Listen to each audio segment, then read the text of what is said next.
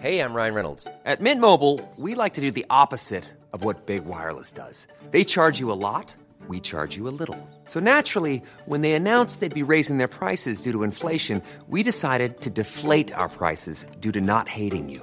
That's right. We're cutting the price of Mint Unlimited from $30 a month to just $15 a month. Give it a try at mintmobile.com slash switch. $45 upfront for three months plus taxes and fees. Promo rate for new customers for limited time. Unlimited more than 40 gigabytes per month. Slows. Full terms at mintmobile.com.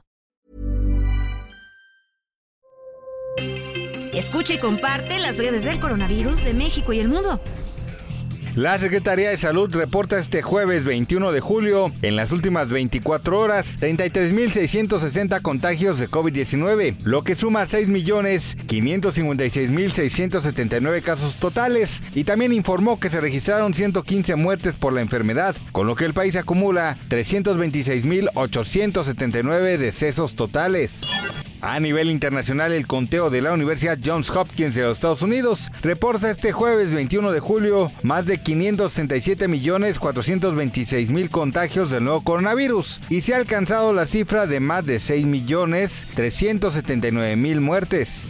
Lilia García, subsecretaria de Prevención y Enfermedades de Nuevo León, dio a conocer que la entidad entró en semáforo epidemiológico amarillo ante el alza de contagios que se ha registrado en las pasadas semanas.